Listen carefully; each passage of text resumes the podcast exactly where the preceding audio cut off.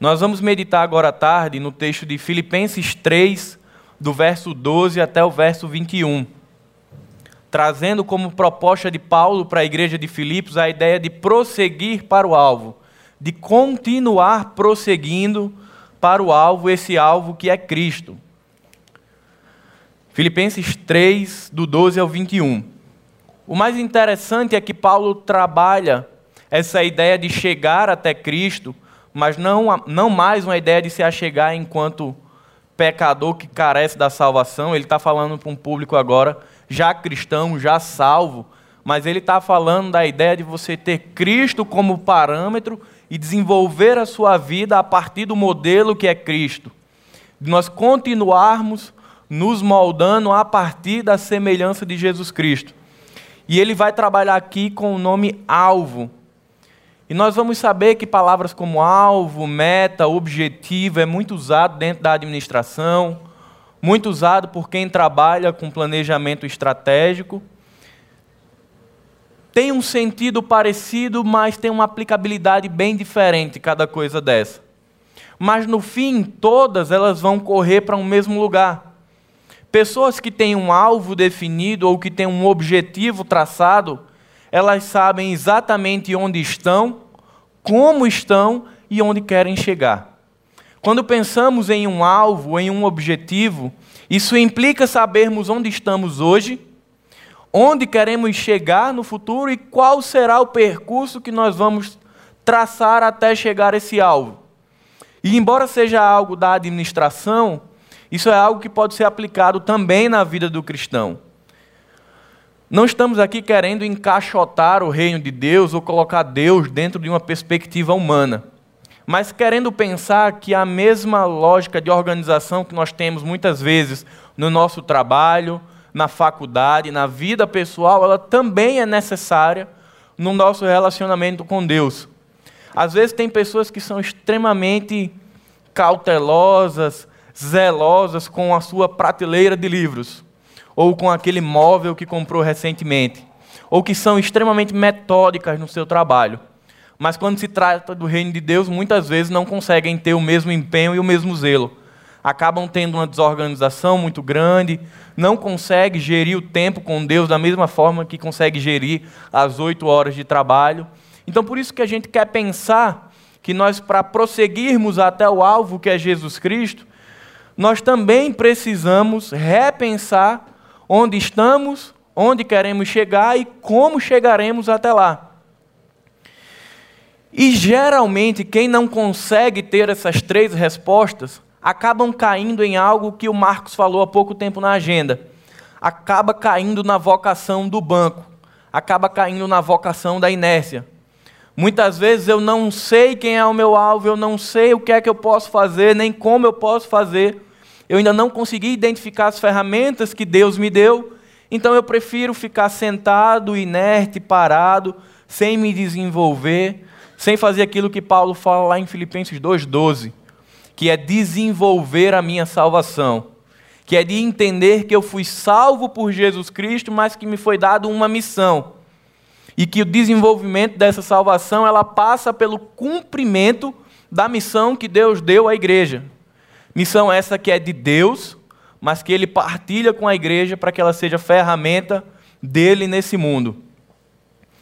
Então, pessoas que não conseguem discernir essa necessidade com Deus, muitas vezes vagueiam perdidas entre muitas atividades, acabam muitas vezes se deixando levar por uma falsa ideia de que um ativismo religioso vai implicar estar alcançando o alvo. Eu não consigo muitas vezes entender para o que Deus me chamou, então eu vou ali entrando no emaranhado de atividades da igreja, mas sem entender muito bem o que isso significa, sem entender a necessidade de amar, de perdoar, mas eu preencho a minha agenda da semana com atividades e penso que não, Senhor, se eu estou de segunda a segunda na igreja, estou sempre em alguma atividade, portanto, eu estou atingindo o alvo. Mas isso não é verdade. Estar dentro de uma série de atividades não significa dizer que nós estamos atingindo o alvo. Muitas vezes, fazer menos é fazer mais, é acertar o alvo. E muitas vezes, fazer demais é estar perdido numa gama de coisas que não conseguimos definir qual é o nosso alvo. Paulo usa em Filipenses 3 uma metáfora do atleta, e quando a gente para para pensar em atleta, você vai perceber que geralmente eles são especialistas em uma modalidade. Até o corredor, ele é especialista na de 200 metros, na de 100 metros, ele tem algo muito definido. E muitas vezes tem uma gama muito grande de possibilidades nos faz deixar, nos deixa perdidos, sem saber exatamente para o que o Senhor nos chamou e sem entendermos qual é a nossa vocação e como podemos usá-la nesse tempo em que vivemos. Portanto, precisamos discernir a diferença entre alvo e objetivo. O alvo é exatamente o ponto onde nós queremos chegar, é aquela mira do atirador, aquele é o alvo. E o objetivo é a forma que eu vou alcançar o alvo. Então a igreja já tem muito bem definida qual é o alvo: é transformar vidas, é compartilhar a graça de Deus com o mundo. E o objetivo, a forma com que a nossa igreja faz isso é através das células. Então perceba que enquanto igreja nós estamos muito bem organizados. Sabemos onde queremos ir, sabemos onde estamos hoje e sabemos como fazer até chegar à vinda de Cristo. Mas a minha pergunta é: se nesse momento fôssemos questionados sobre três áreas. Primeira, individualmente, onde você está? Estaríamos prontos para dizer: Eu estou aqui na Igreja Batista Zona Sul por este motivo, servindo ao Senhor junto desta comunidade por este motivo, convictamente. Segundo, qual nossa situação atual e quais ferramentas dispomos para atingir o alvo? Saberíamos nós responder isso? Eu estou na Zona Sul, mas eu estou passando por um momento de crise. E eu vou lançar a mão do lamento. Vou me debruçar na cruz de Cristo e colocar sobre o Senhor todas as minhas necessidades e anseios. Ou eu estou num momento muito bom com Deus e quero trabalhar, quero servir, estou motivado. Eu já consigo ter esse raio-x, esse diagnóstico da minha vida com Deus? Ou ainda é algo muito nebuloso? E terceiro ponto, já sabemos dizer onde nós queremos chegar? Qual é a nossa perspectiva? Na agenda da semana, Marcos traz a ideia de que chegou a hora, é hora de andar, é hora de sair das quatro, das quatro paredes. Isso precisa estar muito bem definido em nós, enquanto igreja, mas individualmente, com Deus, isso também precisa estar muito bem definido. Senhor, eu quero chegar o mais próximo de Ti, Senhor. Eu quero me parecer o máximo possível contigo, Senhor ou estamos como andarilhos, pegando qualquer estrada, qualquer sinalização e a gente vai seguindo. E, como eu já falei uma vez na igreja, seguindo muitas vezes é, aquela ideia de que o acaso vai, né? Ou a, aquele samba que diz que a gente vai indo, vai indo e onde parar tá bom. Às vezes tem muita gente que está perdido. E aí em Filipenses, Paulo trabalha isso com a igreja de Filipos. Era uma igreja que vinha de problemas muito grandes, de partidarismo na igreja, de pessoas cheias de interesses pessoais, de pessoas ali dentro de uma comunidade, naquela cidade, mas perdidos no seu relacionamento com Deus. E aí Paulo vem e traz uma palavra de exortação para a igreja, uma palavra de correção para a igreja, mas também uma palavra de orientação, dizendo: Filipenses, o correto a se fazer para alcançar o alvo é isso, isso e isso. E são esses pontos que nós vamos entender nessa noite. Quais são as orientações de Deus através de Paulo para que nós possamos prosseguir para o alvo que é Cristo? Eu gosto muito de uma frase de Albert Einstein. Ele disse: Eu tentei 99 vezes e falhei, mas na centésima tentativa eu consegui. Nunca desista de seus objetivos, mesmo que eles pareçam impossíveis pois a próxima tentativa pode ser vitoriosa. A ideia de Paulo para a jornada dos filipenses era essa. Muitas vezes nós, enquanto igreja, enquanto discípulos de Jesus, estamos ali muito parecidos com o que Paulo vai falar. Eu estou querendo fazer o certo, eu amanheço na segunda dizendo eu vou fazer o correto, conforme Deus quer, mas eu vou lá e caio. O bem que eu quero fazer eu não consigo. E eu saio de casa dizendo: eu não vou cometer determinada coisa, mas eu vou lá, escorrego e caio. E aí a parte B do que Paulo diz: o mal que eu não quero fazer, esse eu faço. E muitas vezes nós vamos nos entristecendo por esse processo, ficando desestimulados e acabamos desistindo de prosseguir para o alvo que é Jesus Cristo. Acabamos muitas vezes dizendo: é difícil demais, tá bom, eu cheguei, eu já sou convertido, Cristo já me alcançou, a graça dele reina no meu coração, então eu vou ficar aqui como eu estou, porque é difícil demais essa tarefa de se parecer com Cristo. Mas o que Paulo quer nos ensinar nessa tarde, início de noite, é que não é difícil se parecer com Cristo, porque Cristo nos deixou um ajudador, o Espírito Santo, porque Cristo habita em nosso coração e é por isso, pela força dele que habita em nós, que nós podemos continuar prosseguindo para o alvo.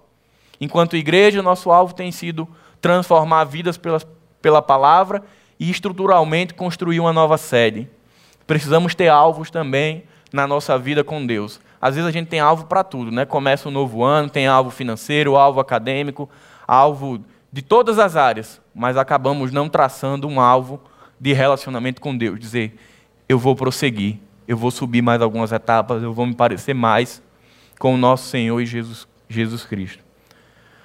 Podemos nos perguntar, mas a gente precisa mesmo de um alvo? Pense na vida de um corredor de um atleta que, para, que pratique corridas curtas e longas. Independente da atividade, vai ser exigido dele persistência, paciência, explosão muscular, planejamento, auxílio. Mas por mais que ele se planeje, a vida dele vai passar por momentos de vitórias, por momentos de derrotas, por momentos onde a estratégia traçada vai ser perfeita, em momentos onde tudo não vai sair conforme o planejado, mas o que é mais interessante é que isso não faz com que ele desista da próxima corrida. Por mais que ele corra hoje e não esteja no, entre os três primeiros, isso não vai fazer com que ele entre na inércia e amanhã não continue. Eles continuam. Eu acho fantástico a forma como Deus dá esse discernimento a Paulo de comparar o cristão nessa corrida com um atleta. Tem atletas que passam anos sem conseguir chegar entre os três primeiros mas eles estão ali, sempre compenetrados, esforçados, treinando a cada dia, tentando melhorar a cada dia, para que em algum momento eles atinjam o alvo profissional deles, que é conseguir o pódio. E isso não é diferente conosco.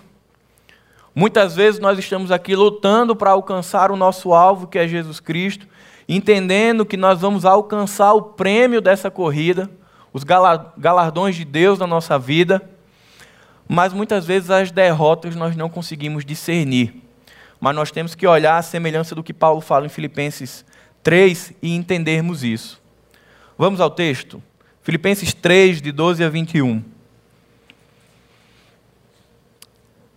Diz a palavra do Senhor: Não que eu já tenha obtido tudo isso ou tenha sido aperfeiçoado, mas prossigo para alcançá-lo, pois para isso também fui alcançado por Cristo Jesus. Irmãos, não penso que eu mesmo já tenha alcançado, mas uma coisa faço, esquecendo-me das coisas que ficaram para trás e avançando para as que estão adiante, prossigo para o alvo a fim de ganhar o prêmio do chamado celestial de Deus em Cristo Jesus. Todos nós que alcançamos a maturidade devemos ver as coisas dessa forma. E se em algum aspecto vocês pensam diferente deste modo, isso também Deus esclarecerá. Tão somente vivamos de acordo com o que já alcançamos. Irmãos, sigam unidos o meu exemplo e observem os que vivem de acordo com o padrão que apresentamos a vocês. Como já disse repetidas vezes e agora repito com lágrimas, há muitos que vivem como inimigos da cruz. O destino deles é a perdição e o seu Deus é o estômago. E eles têm orgulho do que é vergonhoso, só pensam nas coisas terrenas. A nossa cidadania, porém, está nos céus, de onde esperamos ansiosamente o Salvador, o Senhor Jesus Cristo. Pelo poder que o capacita a colocar todas as coisas debaixo do seu domínio, ele transformará os nossos corpos humilhados, tomando-os, tornando-os semelhantes ao seu corpo glorioso. Oremos. Pai bendito, muito obrigado, Senhor, por nos dar o privilégio de estarmos nessa noite sendo confrontados pela tua palavra, Senhor, sendo orientados pela tua palavra. Nós te pedimos, Pai, que o teu Espírito Santo ilumine nossas mentes e nos capacite para entendermos e aplicarmos a tua palavra em nossa vida. Em nome do teu filho amado Jesus. Amém. A grande dificuldade de Paulo com a igreja de Filipos é que existiam alguns problemas internos que estavam ali enraizados naquela igreja. O primeiro problema era legalismo. Havia na igreja de Filipos uma turma que acreditava que a justificação pela fé, que a salvação pela graça, que a transformação que não exige, não exige obras, isso era papo furado. Essa turma eram os judaizantes, eles diziam: não, não é bem assim como Paulo está dizendo, existe algo que precisamos fazer para completar a obra do Senhor Jesus. E eles iam colocando no seio da igreja uma heresia chamada antinomianismo, que era desmerecer a obra de Jesus Cristo, dizer que ela não era completa e que o povo que aceitasse essa obra precisava completá-la, precisava fazer algo para que de fato essa salvação ela fosse, fosse assegurada. Lá em Romanos 6, 1 e 2, versos 1, 2, 14, 18 e 19, Paulo vai contrapor esse argumento dessa heresia. E ele vai começar dizendo: é, devido à graça do Senhor, devemos continuar pecando? E ele vai responder: de forma alguma. E aí, nos versos 14, 18 e 19, ele vai trazer a ideia de que aquele que é salvo por Jesus Cristo, ele está liberto da escravidão do pecado. E que, portanto, ele não precisa estar fazendo obras para completar a obra de Jesus Cristo, porque ela foi completa, ela foi perfeita e ela é suficiente para a salvação daqueles que creem. Um segundo problema muito grande na igreja de, Filipe, de Filipos era a inércia. A igreja estava acuada, entristecida, amedrontada e tinha paralisado o seu crescimento espiritual. Ela estava afundada no seu próprio interesse. O cidadão de Filipos estava muito mais feliz em esbanjar os direitos que ele tinha adquirido enquanto cidadão romano, haja visto que a província tinha adquirido o direito de ser considerado cidadão romano, eles estavam muito mais felizes com isso do que de desfrutarem do Senhor da igreja e de cumprirem a missão do Senhor da igreja. E dentro dessa igreja, tinha um pessoal que dizia assim: olha, relaxa, deixa tudo com Deus, Ele vai fazer a obra dele, a gente tem que ficar aqui paradinho, tranquilo, Deixa que o Senhor, ele vai conduzir tudo. Só que Paulo vem e começa a refutar isso a partir do verso 12. Essa é ideia de que, olha, deixa que o Senhor vai resolver tudo. Ele começa diante desse cenário a trabalhar outras questões. E o terceiro ponto é o perfeccionismo dos judaizantes.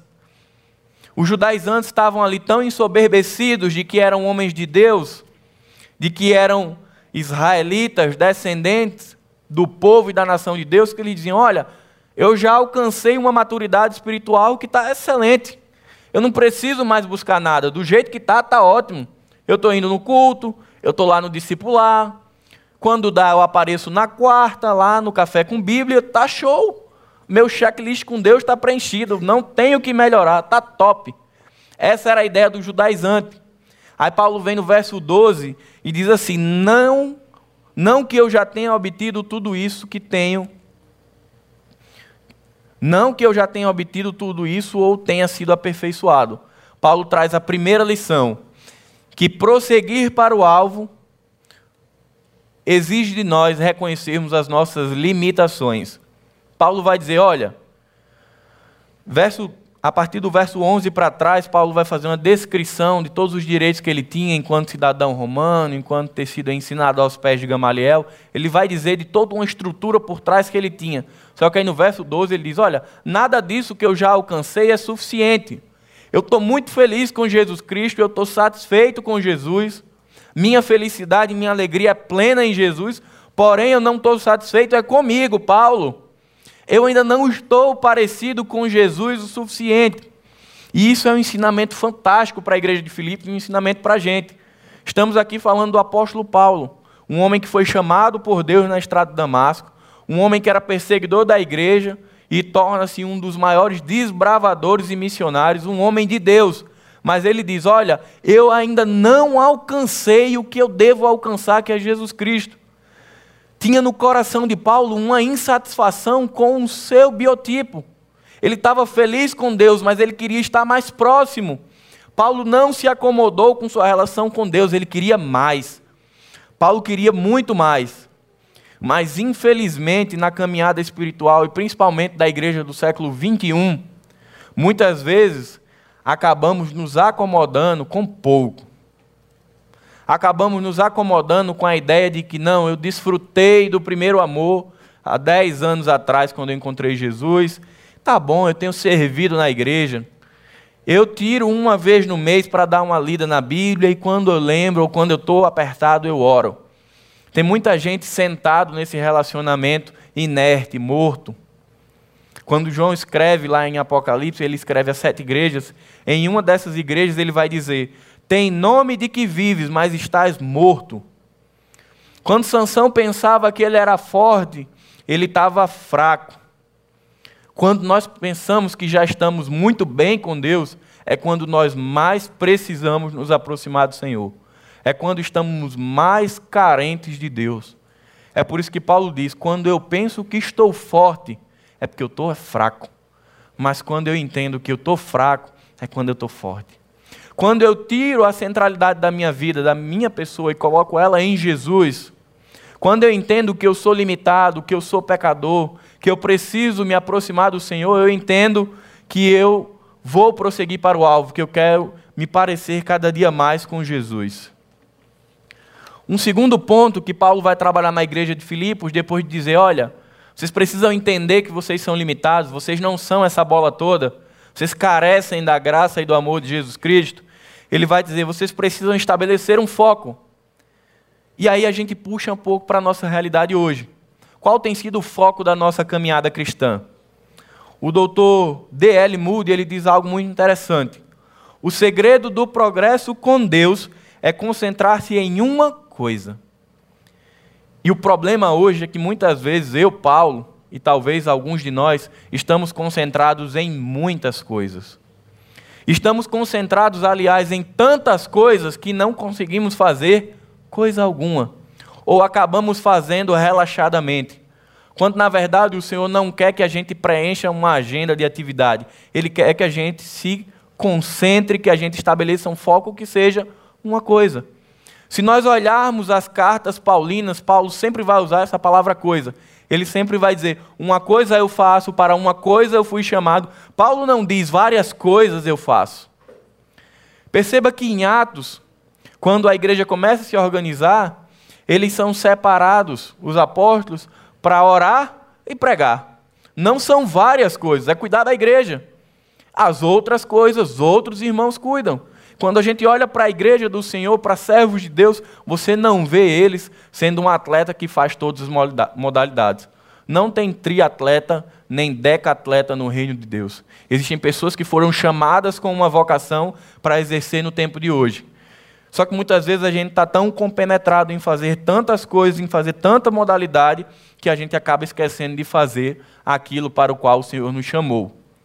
Quando Neemias é chamado para reconstruir os muros, e ele está lá com o povo reconstruindo os muros. Ele recebe uma visita e diz: Neemias, vem conosco, temos algo a te mostrar. Me ensinou muito a resposta de Neemias, lá no capítulo 6, verso 3. Ele diz: Estou fazendo grande obra, de modo que não poderei descer. Neemias estava tão focado com aquilo que Deus tinha dado a ele para fazer, que outras atividades não chamavam a atenção de Deus. Neemias não foi iludido com a falsa ideia de que, ah, quanto mais eu fizer, mais Deus vai se agradar. Ele disse: não, ó, não vai dar agora, desculpa, porque eu estou fazendo algo muito importante. Eu estou reconstruindo os muros. Foi para isso que nesse tempo o Senhor me chamou. Ele poderia ter caído na ilusão de que ele poderia reconstruir o muro e ali ajudar um, ali ajudar outro, mas não. Neemias disse: não, ó, agora não dá. Eu estou cumprindo a missão que Deus me deu. Paulo, quando viajava, ele poderia fazer diversas coisas ao mesmo tempo. Mas Paulo, se nós olharmos a agenda de Paulo, ele tinha uma sequência lógica do que ele ia fazer. Ele ia primeiro na sinagoga, depois ele ia falar aos judaizantes, até chegar aos gentios. Ele tinha um cronograma para cumprir e tinha um alvo a alcançar. Então perceba, ele reconhecia as limitações dele, ele ensina isso à igreja, ele ensina a igreja a estabelecer um foco e sair dessa prisão chamada ativismo religioso. E ele vai para um terceiro ensinamento. Ele diz: olha, a gente precisa prosseguir para o futuro. Ele vai trabalhar a ideia de que o cristão deve viver o presente com os olhos no futuro. Eu não sei se os irmãos já passaram na sua caminhada com Deus pela realidade de estar sentado e muitas vezes há um tempo não faz nada no reino de Deus, diz assim: Não, ó, eu lembro quando eu fui participar com aquela caravana da Convenção Batista em 2002 e foi muito bom, foi bênção. E quando foi a última coisa que você fez no reino? Não, foi em 2010, foi um dia desse.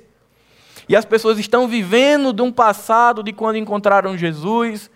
Me perdoem, mas eu não consigo compreender a, fase, a frase que diz: Não, é porque eu estava no primeiro amor e ali eu estava empolgado, servindo, adorando.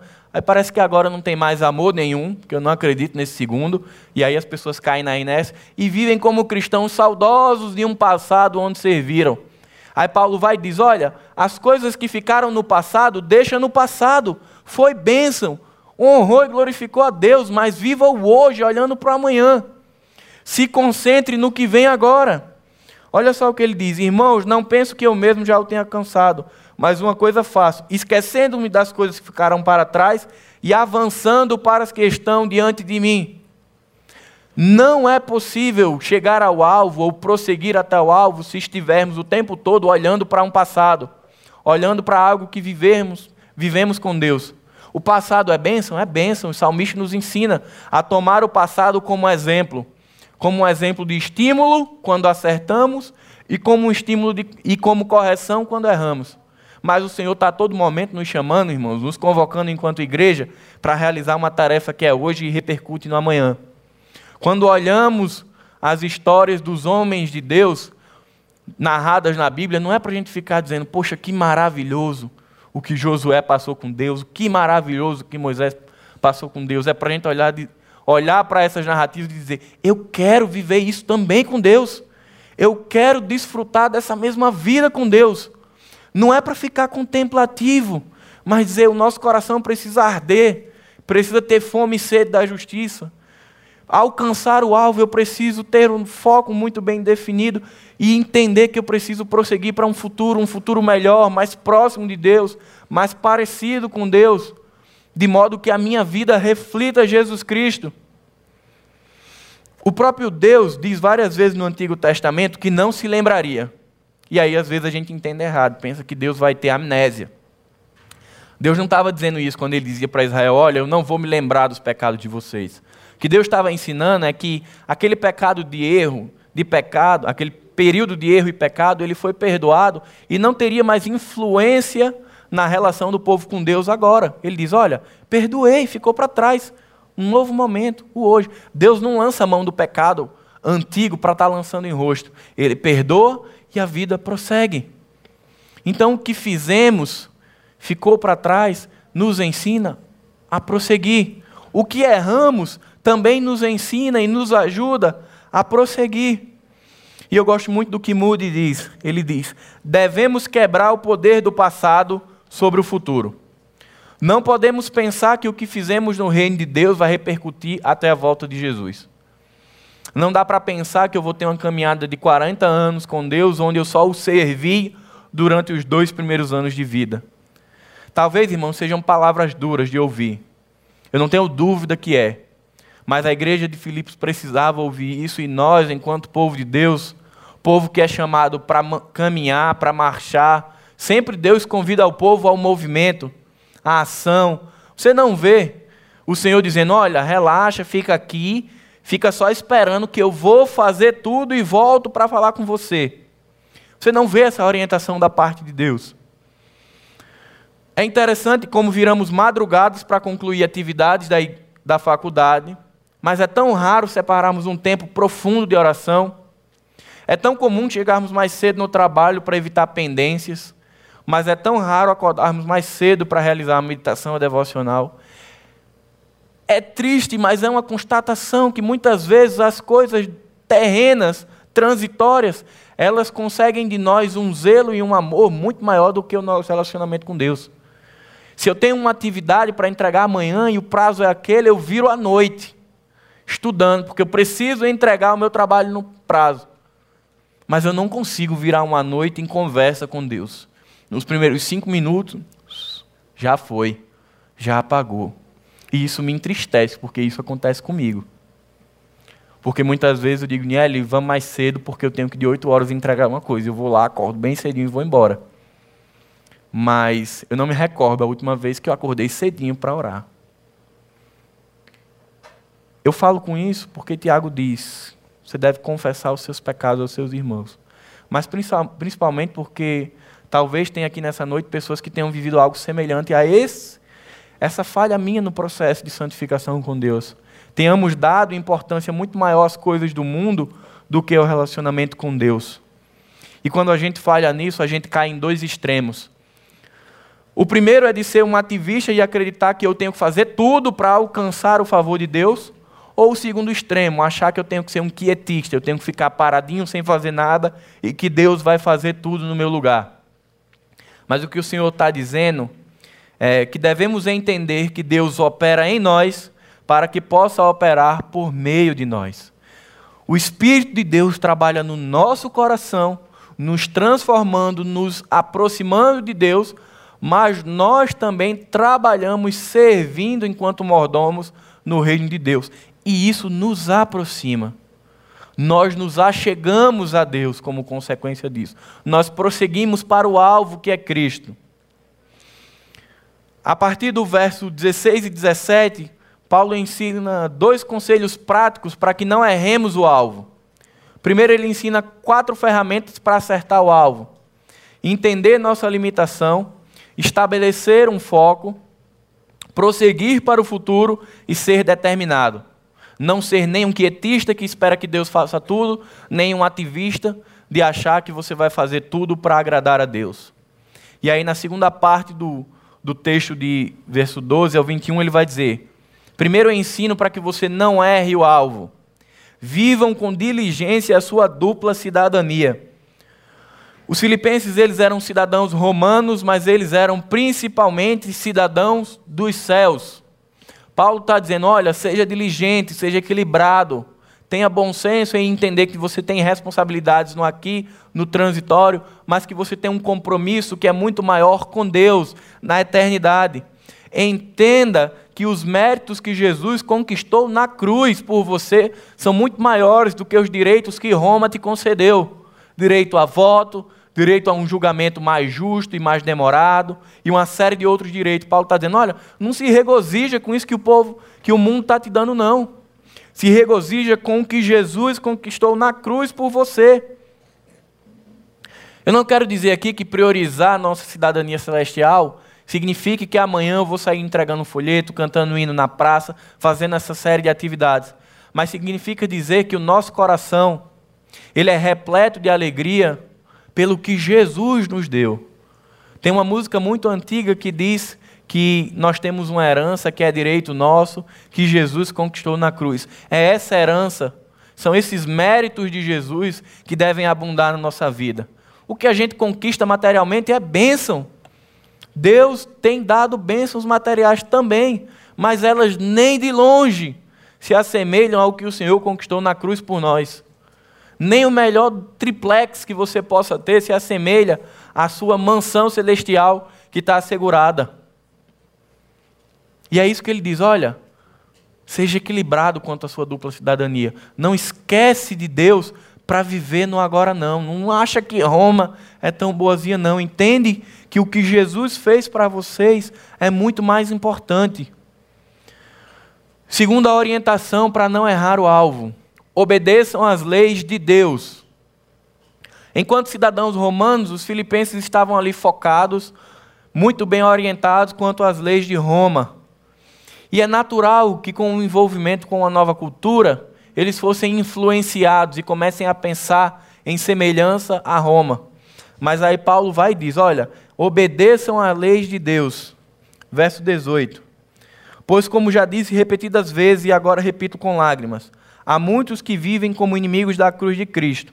O destino deles é a perdição, o seu Deus é o estômago, e eles têm orgulho do que é vergonhoso. O povo de Filipe se orgulhava do que tinham conquistado em Roma. Mas Paulo diz: se orgulhe, tenha o seu prazer, no que foi dado a vocês por méritos de Cristo. Continuação, verso 20. A nossa cidadania, porém, está nos céus, onde, onde esperamos ansiosamente o Salvador, o Senhor Jesus Cristo. E ele vai dizer: pelo poder que o capacita a colocar todas as coisas debaixo do seu domínio, ele transformará os nossos corpos humilhados, tornando-os semelhantes ao seu corpo glorioso. Sabemos que vivemos tempos difíceis, tempos hostis, de uma sociedade corrupta, depravada, promíscua, desonesta, mentirosa. É isso que a sociedade tem produzido. E a gente luta para não deixar que isso seja introjetado na nossa cabeça. A gente luta para permanecer voltado para Jesus. E é isso que Paulo diz: que nós estamos sendo a todo momento provados, testados, sendo colocados enquanto discípulos à prova. Porém, ao Senhor que é dado toda a autoridade, ele tem um prêmio a dar para aqueles que prosseguem para o alvo, para aqueles que são salvos em Jesus Cristo, que é a glorificação. É saber que esse tempo de lágrimas, esse tempo de dor, esse tempo de sofrimento, de angústia, ele vai passar. E vai chegar um momento, como diz em Coríntios 13, onde nós veremos o Senhor face a face, onde não veremos mais a Deus como por um espelho, e o espelho daquela época era de bronze, uma imagem distorcida. Ele diz: Olha, vai chegar um momento que vocês vão ver Deus face a face. Naquele momento em Filipos, Paulo chorava porque tinha gente que não entendia isso, porque tinha gente que estava muito mais preocupado com o seu estômago, com o que era puro e impuro, com os ritos, com as orientações judaicas. Ele diz: Poxa, essas pessoas estão destinadas à condenação. Mas nós, que prosseguimos para o alvo, que entendemos a salvação, que entendemos a justificação pela fé, nós seremos premiados, nós seremos coroados. A corrida da igreja, irmãos, não é uma corrida em vão. A corrida que cada um de nós tem com Deus não é uma corrida em vão. Certamente que nessa corrida tem momentos que você vai travar verdadeiras guerras.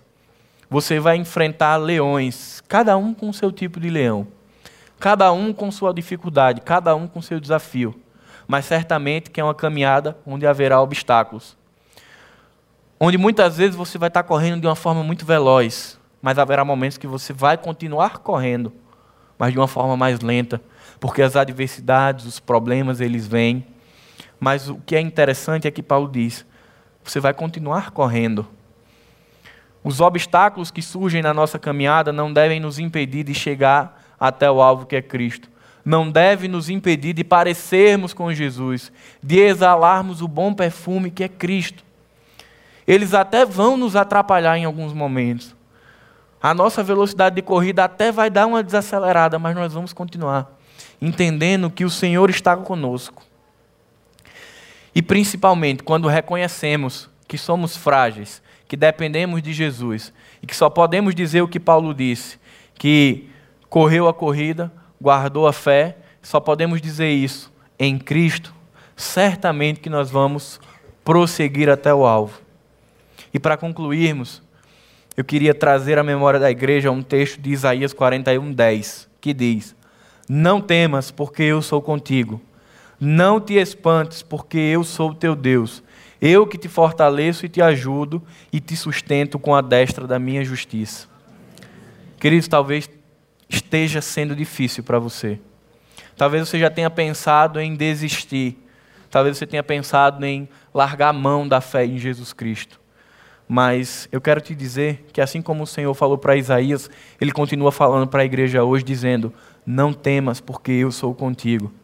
Por mais que as lutas tenham sido difíceis, por mais que as guerras tenham sido gigantescas na sua vida, existe o Deus de Israel, o Senhor dos Senhores, o Rei dos Reis que batalha ao nosso lado. E é por Ele e nele que conseguimos caminhar aperfeiçoando a nossa salvação e nos parecendo cada vez mais com Jesus. Que possamos ser encorajados por essa palavra de exortação de Paulo à igreja de Filipos. Que, que possamos fazer um raio-x da nossa vida e encontrarmos respostas para aquelas três perguntas iniciais. Onde eu estou na minha caminhada com Deus? Como eu estou na minha caminhada com Deus? E aonde eu quero chegar na minha caminhada com Deus? Que o Senhor traga resposta, que ele traga alívio e que ele traga direcionamento na vida de cada um de nós. Oremos. Pai bendito, Pai amado, nós somos gratos, Senhor, porque a tua palavra é viva e eficaz, Senhor. Nós somos gratos, Senhor, porque o teu evangelho é poder de Deus para a salvação, Senhor. Somos gratos porque a tua palavra ela nos alimenta e porque o teu filho Jesus é o pão da vida e aqueles que comem dele jamais terão fome, Senhor.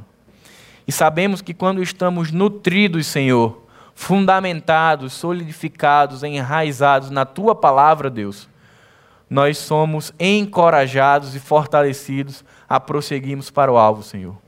Eu te peço, Pai, que o teu espírito que habita em nós, ele nos fortaleça, ele nos revigore, ele nos anime, para que possamos encontrar o alvo, para que possamos entender a nossa vocação, o nosso direcionamento, o chamado de Deus para a nossa vida. Que em 2018 não seja apenas um ano de alvos pessoais, Senhor, mas que tenhamos um alvo contigo, Pai. Que tenhamos um objetivo contigo, Senhor. Que a nossa relação seja levada a sério que possamos mergulhar profundamente no conhecimento das tuas verdades, Pai. E que principalmente essa palavra, esse evangelho, que ele nos transforme, Pai. Que nós possamos diminuir para que o teu poder e o teu nome cresça em nós, Senhor. Resplandece a tua luz sobre essa igreja, Senhor. Nos ajuda nesse desafio de abençoarmos e transmitirmos Sua palavra no novo terreno, Senhor. Mobiliza os corações, Senhor. Faz com que entendamos que cada um que está aqui nessa noite é uma ferramenta, é um instrumento de Deus para que esse sonho se concretize. Eu não falo aqui, Senhor, apenas de finanças, mas eu falo de movimento, de disponibilidade para o reino, de transmissão da palavra. Que aquele bairro seja sacudido não por uma estrutura, Senhor, mas por discípulos que compartilham a tua palavra por homens que dizem que são pecadores, mas que foram salvos gratuitamente pelo sangue de Jesus.